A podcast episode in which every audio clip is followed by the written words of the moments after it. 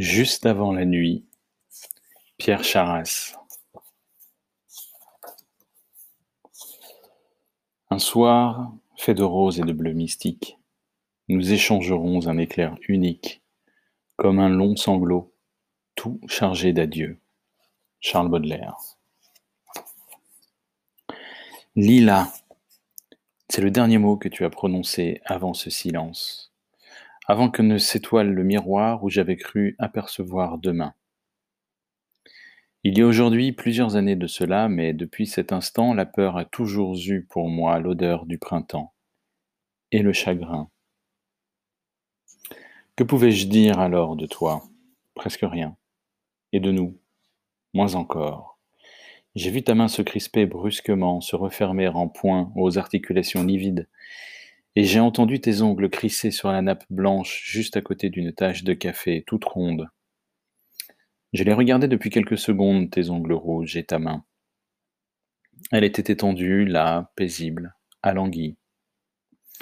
C'était une main de fin de dîner, une main sage de grand restaurant, tout bourdonnant de conversation. Elle semblait fraîche, inoffensive. Et pourtant, la regarder suffisait à me brûler la peau. Avec toi, les plaisirs ont perdu leur pluriel. Il n'est resté que la sombre cellule où ma vie purge sa peine interminable. Maintenant, les petites joies du jour m'indiffèrent et mon corps lui-même m'embarrasse. Je ne veux plus que, son absence pour la coller contre la tienne. Attends-moi. Il n'est pas possible que nous n'ayons droit à jamais à rien d'autre qu'aux quelques heures de ce jour-là. D'abord, il n'y avait rien, rien comme d'habitude seulement des voyageurs qui s'installaient çà et là, comme on remplit des cases de mots croisés. Et moi, cantonné près des portes, me sacrant distraitement maître de la grille, champion d'un énigmatique vocabulaire humain. Autant dire qu'il n'y avait personne, vraiment, dans ce train immobile qui ronronnait, prêt à bondir pour regagner Paris. Je t'ai vu entrer dans la voiture, choisir une place et déposer ton bagage au-dessus de ta tête, tu étais sur la pointe des pieds, tendue telle une danseuse. Je ne suis pas certain de t'avoir trouvée si belle dans les premières secondes, mais j'ai été soulagé, je pense, qu'il y ait au moins une femme à quelques mètres de moi, et une femme seule. Elles m'intéressent toujours, les femmes des trains. Je ne les aborde pas, je les regarde à peine, mais je suis heureux qu'elles soient là. Elles sont si sérieuses, si secrètes avec leur indolence préoccupée et leur attente. Parfois elles s'endorment. Où, ailleurs que dans un train, peut-on voir endormie une inconnue?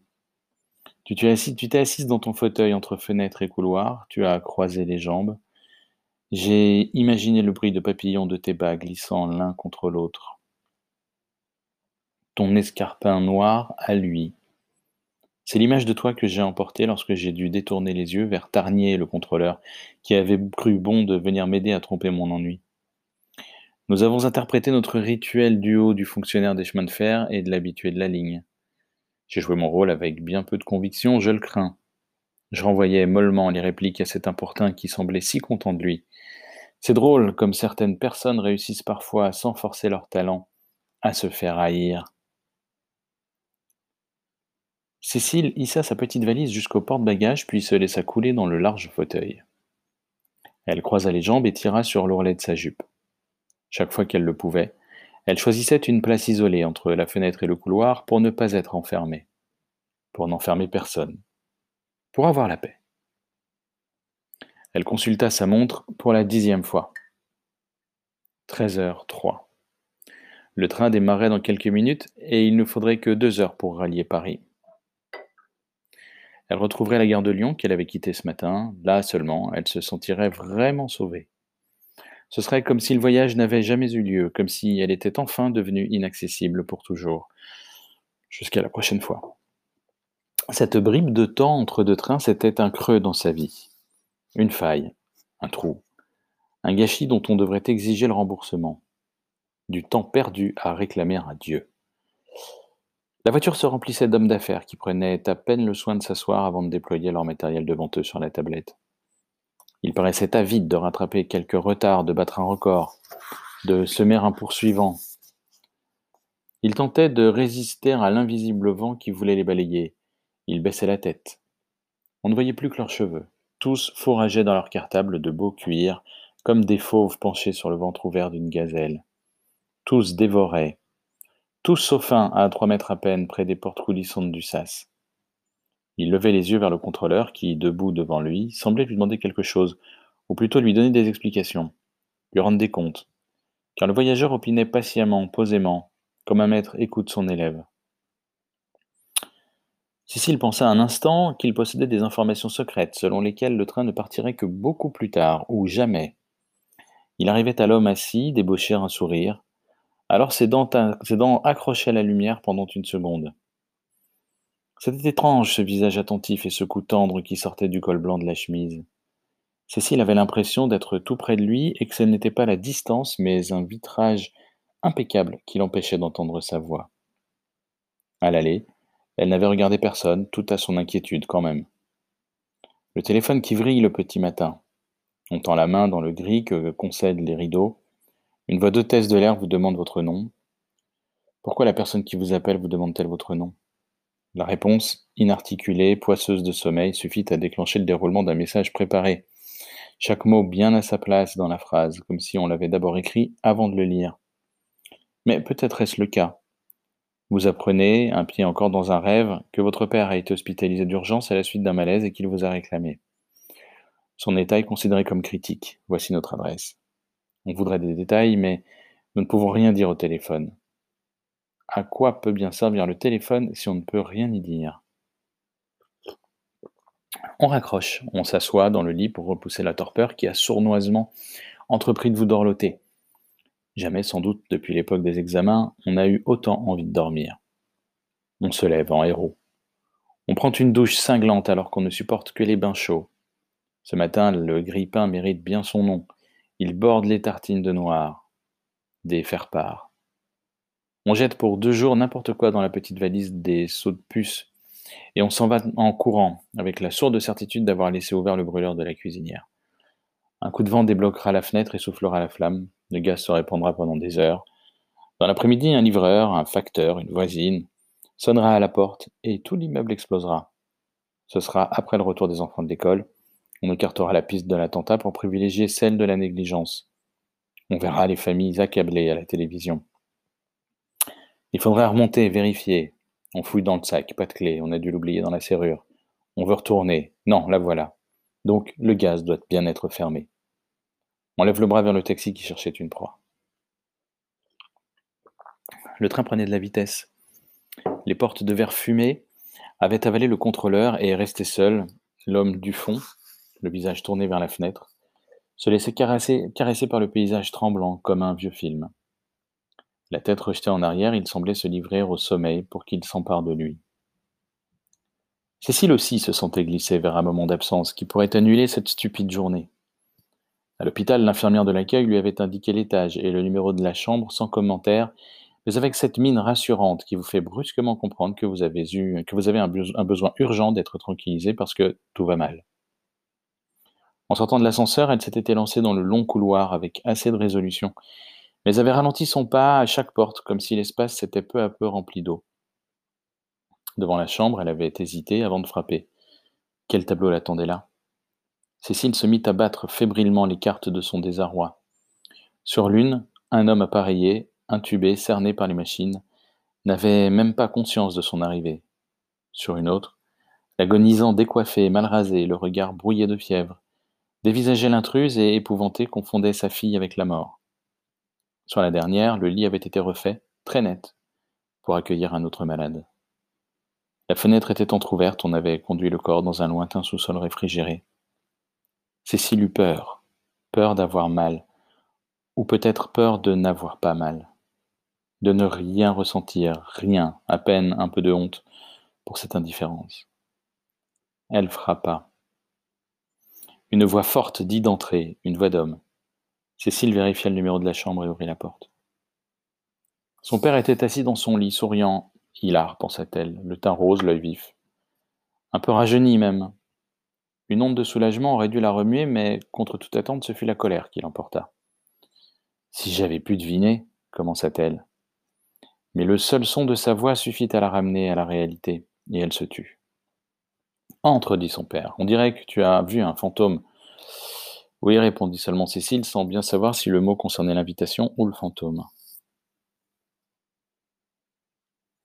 Elle referma la porte et avança jusqu'au lit. Puis elle se pencha pour embrasser la joue fraîche. C'était toujours le même parfum, celui dont il s'aspergeait avant les concerts et qui, mêlé à la sueur, troublait si fort la petite fille qui l'enlevait dans ses bras au milieu de la loge fleurie et des invités venus féliciter le virtuose. Et voici la plus belle symphonie, disait-il invariablement tout contre son oreille. Il tendit le bras, posa la main sur la nuque de Cécile.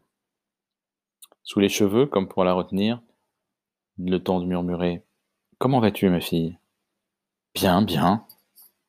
Cécile se dégagea doucement. La main, en retombant, lui frôla la pommette. Son père souriait de tous ses yeux et paraissait pourtant au bord des larmes. Elle se demanda un instant s'il était possible qu'il fût à ce point heureux de la voir. C'est-à-dire que je suis un peu surprise, risqua-t-elle en s'asseyant près du lit. Je m'attendais. Enfin, j'ai eu peur que. Qu'est-ce qui s'est passé? Il ne répondit pas tout de suite, mais prit le temps de l'observer. Son air amusé l'avait quitté. Cécile songea que, finalement, il n'était plus si jeune ni si beau. Et cette constatation lui redonna un peu d'énergie. On dirait que tu es déçu, lança-t-il enfin. Comment? On dirait que tu es déçu de me trouver plutôt en forme. Mais non, quelle idée, au contraire. Était-ce si sûr? La mort de son père aurait représenté pour Cécile l'absence suprême de celui qui n'avait jamais été là. Il y avait là-dedans une sorte d'ordre, de logique. Et voici qu'il ressuscitait. C'était un contretemps. Ton père s'en sortira toujours, avait déclaré sa mère un jour de crise, et cette dernière confirmation résonnait comme une nouvelle injustice. Mais tu as vraiment eu un malaise, non? Oui, oui, rassure-toi, dit-il en éclatant de rire. Elle ne supporta pas l'ironie de son regard et tourna la tête vers la fenêtre. Excuse-moi. Ne t'excuse pas, je sais bien pour tout ce... je sais bien tout ce que tu peux échafauder, va. C'est pour ça sans doute que j'ai voulu te voir quand j'ai cru que c'était fini. Brusquement, il m'a semblé que j'allais pouvoir t'expliquer tout très bien et que tu comprendrais. Et puis, ce n'était pas pour cette fois. Je vais mieux et il baissa les yeux vers sa main, échouée sur le drap bleu pâle. Il bougea un peu les doigts pour que l'anneau d'or puisse capter la lumière. Pourquoi a-t-il gardé son alliance si longtemps après qu'elle fût morte? pensa Cécile. Et, reprit-il, il soupira, se rejetant en arrière. Et j'ai oublié comment te dire tout ça. Je n'ai pas oublié quoi, mais j'ai oublié comment. Je suis tellement content de te voir, ma fille. Il avait toujours répété ma fille comme ça, en fin de phrase, sans doute pour se persuader lui-même qu'il y avait, quelque part sur la terre, un être dont il était responsable. Et maintenant, Cécile attendait que le train ait fini d'escalader la France. La grande vitesse balançait un peu la rame comme une nacelle de manège forain. Le sommeil montait sourdement, nausé de la conscience. L'homme à la chemise blanche s'était assoupi, le visage délicatement penché vers la vitre, les mains dénouées, inertes, entre ses cuisses. Cécile sursauta, sortit de sa rêverie, s'ébroua. Ses mains, ce visage, cet homme, ses mains surtout, c'était bien lui. Mais par quel miracle? Il y avait bien dix ans de cela, ou quinze peut-être. Dix-sept, non? Oui, dix-sept. Et il avait si peu changé, alors qu'elle-même était quelqu'un d'autre, une femme. Mais les hommes vieillissent différemment. Ils ne s'abîment pas, ride jour après jour. Ils font des bons. Ils ne changent pas du, pas du tout, et puis un matin, au sortir d'une grippe, d'un chagrin, ils ont dix ans de plus. Lui n'avait peut-être jamais eu la grippe depuis ce jour-là, ni de chagrin. Cécile cherchait son nom. Il n'y avait eu qu'à le lire d'abord sur la liste des candidats admissibles à l'oral affichée dans le hall, et ensuite sur la feuille de papier fixée par une bande adhésive noire à la porte de l'amphithéâtre. C'était la fin du mois de juin. Le soleil venait flatter les murs gris sous les arcades, et aussi ce nom qu'elle n'arrivait pas à retrouver. Un peu plus loin, une fille ressortait, refermait lentement une porte, faisait deux pas incertains avant de se retourner contre le ciment pour pleurer. Cécile avait poussé le bâton au verre dépoli. Ce monsieur Fouché était là. Oui, c'était ça son nom, c'était Fouché. Elle, il s'appelait Fouché. Elle revoyait très nettement la feuille de papier se soulever légèrement tandis qu'elle entrait. Le nom était inscrit au large feutre d'une belle écriture féminine, ronde, précise, câline. Il leva la tête et sourit à peine. Il s'était installé en plein milieu de la salle déserte, renonçant à la chaire du professeur comme s'il avait exterminé tous les étudiants afin d'en prendre la place. Il invita d'un bref coup de, de menton Cécile à s'asseoir. Elle avait imaginé que l'examinateur et elle seraient en vis-à-vis. La salle en gradin rendait la chose impossible. Elle se glissa derrière la longue table et échoua à sa droite, face au tableau noir où le chiffon sec avait changé des phrases savantes en nuages énigmatiques et tourmentés. Bonjour, monsieur. Bonjour, choisissez. Il désignait un troupeau de papier blanc plié en quatre et éparpillé sur le bois strié de graffitis crasseux. Certains de ces gros insectes semblaient prêts à attaquer, le dos bandé. D'autres, renversés, tendaient leurs pattes ouvertes. Cécile avança une main indécise.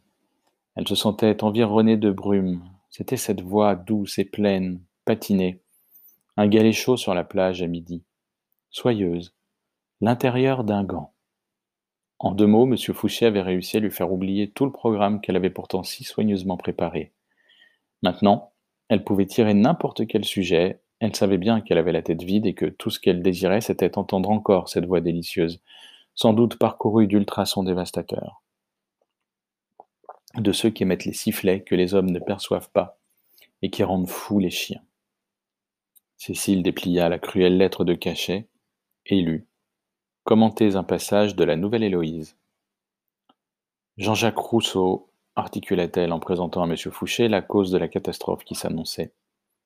Bien, dit-il simplement, comme s'il était satisfait qu'elle sût au moins le nom de l'auteur de l'œuvre indiquée. Il préleva dans la pile d'ouvrages embusqués à sa gauche un volume de poche ravivé par, raviné par mille lectures. Voici, page 119, regardez quelques minutes le premier paragraphe et ensuite vous me donnerez votre sentiment. Cette voix encore, Cécile amorça le mouvement de se lever pour aller lire à l'autre bout de la pièce, hors des mailles de ce filet, pendant que M. Fouché, sans doute, appellerait un autre candidat. Non, restez donc, ce ne sera pas long. Des paroles de dentiste, de secouriste, de chirurgien, un tortionnaire. Mais c'était doux, un amoureux. Elle se rassit, et elle vit ses mains. Il venait de les croiser devant lui, elles étaient larges, brunes, avec de courts poils drus sur les premières phalanges et des ongles taillés, sans lunule, rose et blanc. Et pas d'alliance. Cécile en conclut qu'il devait être célibataire, et si là, tout à coup, il lui demandait de l'épouser, elle répondrait oui, et ça lui éviterait bien de commenter ce texte où ses yeux s'affolaient. M'arrêtant par ma robe et me tirant à lui sans rien dire, il m'assit sur ses genoux. Monsieur Fouché ne parlait plus, et pourtant Cécile avait l'impression de l'entendre encore. Elle essayait de se raccrocher à sa lecture. Tout cela se faisait en silence, mais je sentais de temps en temps ses bras se presser contre mes flancs avec un soupir mal étouffé. Monsieur Fouché n'avait-il pas soupiré, justement? Tout cela, au fond, n'était-il pas prémédité de sa part? La porte de la classe devait s'être verrouillée automatiquement et le campus entier était maintenant désert. Il allait se pencher sur elle et la retenir par l'ourlet de sa robe d'été. Il presserait ses bras contre ses flancs. Et tout cela, oui, se ferait en silence. Vous pensez que vous êtes prête? interrogèrent les mains dont les doigts se dénouaient avec une lenteur exaspérante. Oui, souffla Cécile sans savoir exactement à quoi elle acquiesçait. Il eut alors toute une série de questions vraiment très simples. Les réponses paraissaient contenues, en code, dans, les mots dont Fouché l'enveloppait. Cécile elle-même s'étonnait de réussir à extraire autant d'informations d'un texte aussi court. Je vous remercie, dit enfin M. Fouché. Vous avez très bien compris le sens de ce passage, mademoiselle. Cécile s'était levée, titubante.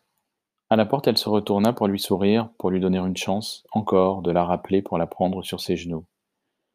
Sans doute lui ferait-il juste un signe pour que tout cela puisse s'accomplir sans parole, mais il était en train d'écrire, le visage incliné au-dessus de sa main gauche étendue, et Cécile sortit, émerveillée de pouvoir ouvrir la porte sans déclencher la moindre alarme.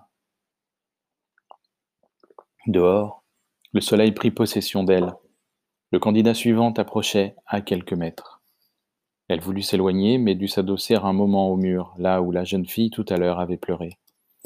Elle sentit que ses idées se brouillaient. Une ombre passait derrière elle. La porte s'ouvrait, se refermait doucement. Elle était seule dans la grande lumière, éprise, sauvée. Il ne lui restait plus qu'à attendre que M. Fouché vienne lui avouer son propre amour, et ce serait le bonheur. Lorsque le téléphone sonnerait dans le vaste appartement si terriblement luxueux, ce ne serait plus son père qui, préviendrait qu'il ne rentrerait pas, qu'il était retenu par une répétition, une interview, un enregistrement. Et maman ne courrait pas, comme une folle, se barricader dans sa chambre pour n'en ressortir que le lendemain, maussade, les traits dilués, toute secouée de tics nerveux bien décidé à renvoyer la bonne qui ne manquerait pas de jeter les bouteilles vides à la poubelle à grand bruit comme un reproche. Mais la raison l'emporta. Cécile se résigna à patienter. Monsieur Fouché ne pouvait pas interrompre l'examen. Mieux valait attendre, mieux valait aller l'attendre chez elle. Il l'appellerait ce soir ou demain. N'avait-il pas sa fiche individuelle? Le cœur de Cécile eut un raté. Non, il n'y avait ni numéro de téléphone ni adresse sur sa fiche. Mais il mènerait son enquête, bien sûr, ce serait facile de la trouver. Peut-être choisirait-il plutôt de lui écrire, sous prétexte de la féliciter pour sa réussite. Il fallait apprendre la sagesse, changer en juste avant le pas encore.